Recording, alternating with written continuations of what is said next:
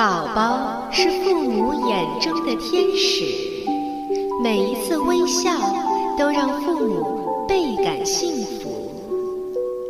故事是宝宝认知世界的一扇窗口，更是开启宝宝智慧大门的一把钥匙。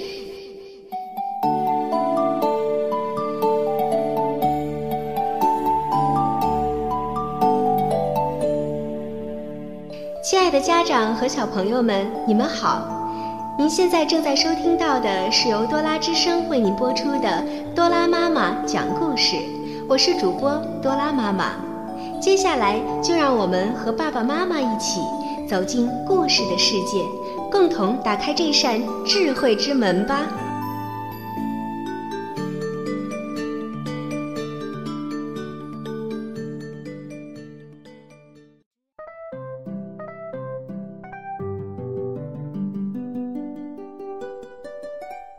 亲爱的小朋友们，你们好！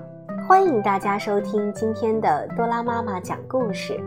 今天我为大家带来的故事是《不一样的卡梅拉》系列之第一季的第七篇。我要找到朗朗。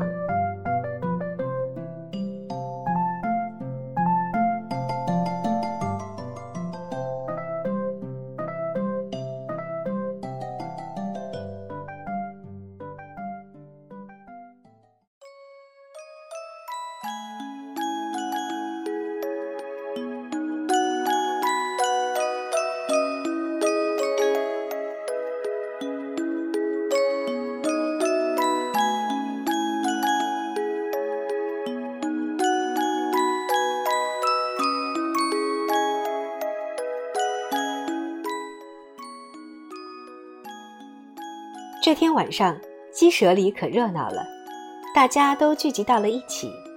卡梅利多、小胖墩儿、小刺头、鼻涕虫几个尤其兴奋，他们上蹿下跳，像一群小跳蚤。而卡门和他的伙伴们安安静静地坐在那里。激动的时刻就要到了，所有的小鸡都紧盯着大门，因为今天是星期一，而星期一将会。晚上好，小鸡们。晚上好，故事爷爷。小鸡们争先恐后地说。故事爷爷刚一坐下，小鸡们就都闭上了嘴巴。鸡舍里安静的，连羽毛落地的声音都能听见。周一讲故事的时间到了。故事爷爷清了清嗓子，开始念起了魔法咒语。空的，空的，空的，空的，大的、小的，都竖起耳朵吧。空的，空的，空的，空的，我那神奇的口袋打开了。故事马上就要开始了。小鸡们先是津津有味地听了列那狐的传奇故事，接着是尤里西斯战胜独眼巨人的故事，还有他们百听不厌的金鸡蛋的故事。时间过得真快，大家希望故事永远都不要结束。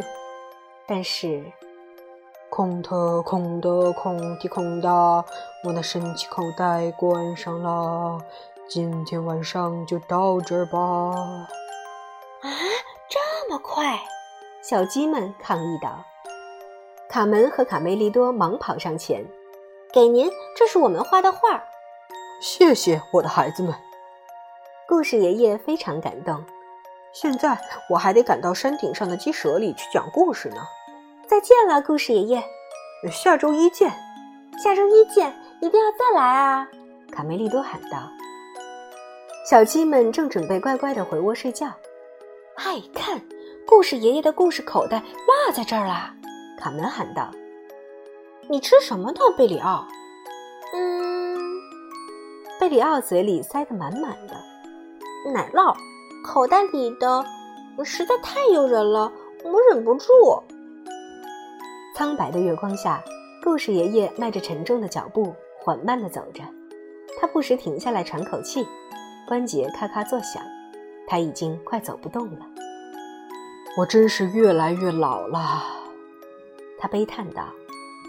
我已经精疲力尽，承受不了鸡舍间的奔波了。故事爷爷不禁有了悲观的念头。如果我不在了，谁来给孩子们讲故事啊？卡梅利多、卡门和贝里奥带着故事口袋追了出来。他应该没走多远。嘿，你们听，好像是哭泣声。卡梅利多惊讶地说：“真不敢相信是故事爷爷在哭。”哦，不至于吧？贝里奥说：“就为了块奶酪。”哦，是你们呀！故事爷爷用衣袖擦了擦眼泪。“你怎么了？”卡门不安地问道。“唉，孩子们，我老了，太老了，快要去天堂见故事家族的祖先了。我实在太笨了，到现在还没有找到继承者。”故事爷爷嚎啕大哭起来。突然，一段强大的气流从井底喷出来。现在是哭的时候吗？哦，是您，伊索叔叔。故事爷爷喊道：“别害怕，孩子们，这是我叔叔，他是著名的故事大王。好多我讲过的寓言故事都是伊索叔叔教我的。”你刚才说什么？你一直没有找到继承者？鬼魂用低沉的声音问道。“这可太糟糕了！回答我，你还记得那个能让你找到继承者的预言吗？你的继承者叫朗朗，你会发现他睡在叶子上，你必须跟随箭头的指引去找他。”我跟随过很多箭头，也找了很多地方，树林、乡村、山谷，叔叔，但我从来没有找到那个睡在叶子上的神秘的朗朗啊！剩下的时间不多了，我的侄子，如果你在三天内没有找到继承者，我们所有的故事将被世人遗忘啊！只有三天的时间来完成这项工作，三天呐，我的侄子，你听清了吗？三天，就三天！我愿意学习这些故事，真的，我太喜欢讲故事了。卡梅利多自告奋勇。唉，我的孩子。预言是明确的，一定要找到那个叫朗朗的来继承我的事业。朗朗，我认识十几个呢。他们喊道：“我们一起来帮您找吧。”说干就干，天一亮，大家就上路了。故事爷爷再也没有力气走路了，只能由贝里奥一路背着，跟着箭头的指引走。箭头在哪儿？贝里奥边找边说：“能告诉我您讲的那些故事是从哪儿来的吗？”卡梅利多问。“当然，有一些是我想象出来的，但绝大多数的故事都是传承来的。从很久很久以前开始，他们便由故事家族一代一代传承下来。这可真是一笔财富啊！”大家首先来到长耳朵朗朗家，他是著名的短跑运动健将。因为耳朵长，跑得快，人们给他起了个绰号，叫“箭头”。啊，你们是谁？看样子你们好像找我有什么事情。嗯，刚才你们说什么来着？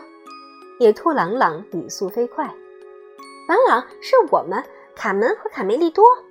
卡梅利多向他解释了一大早来访的目的。当说书的野兔朗朗大声喊道：“太好了，我会学得很快，这是我的强项。我们现在开始，你开始吗？”但是结果，野兔朗朗连一个故事也记不住，就算重复很多次也不行。你等一下，等一下，我要这样才能记得住，我保证。看，为了不忘记，我把耳朵打个结。三个小伙伴使劲捂着嘴，不让自己笑出声来。耳朵上打的结真像大麻花，可怜的家伙！大家终于忍不住笑翻在草丛中。哈哈哈哈哈哈！显然，野兔朗朗不是预言里说的朗朗。别泄气，卡门说：“我们再去找找别的朗朗。”朋友们，你们这就要走了吗？真遗憾，我们玩的多开心呀！呃，我们刚才玩什么来着？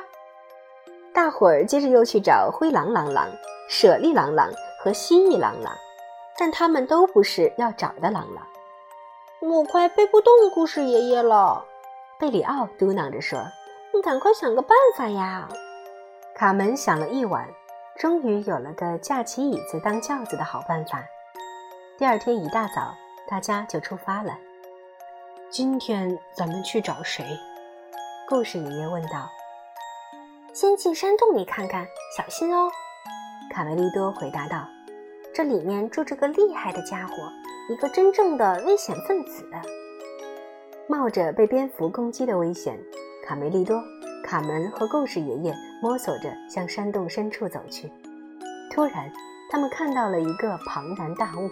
“哎，狗熊朗朗，快醒醒呀！”“啊，谁呀？敢打扰我睡觉？这已经是第二次吵醒我了。”但愿你们能有个很好的理由，否则我的脾气可不怎么好啊！看箭头，就像预言里说的，难道真的是他？在卡梅利多的鼓励下，故事爷爷向狗熊朗朗道出了此行的目的。朗朗先生，您您有没有想过换一个职业，比如说当说书人？啊？痛死我了，臭小子！我要把你安静点儿，大胖熊。看这个，是从你屁股上拔出来的。哦，难怪我睡不好觉。狗熊朗朗嘟嘟囔囔地说：“谢谢你，卡门。昨天有个小男孩居然用玩具弓箭射我，这支箭应该是他的。那个小坏蛋就住在喷泉附近。”趁着狗熊朗朗转变了态度，故事爷爷赶紧再次提出恳求：“你愿意接我的班吗，朗朗先生？”“呃，我我感到很荣幸，可是这样工作量很大，我每年还要冬眠六个月呢。”“嗯，晚安吧。”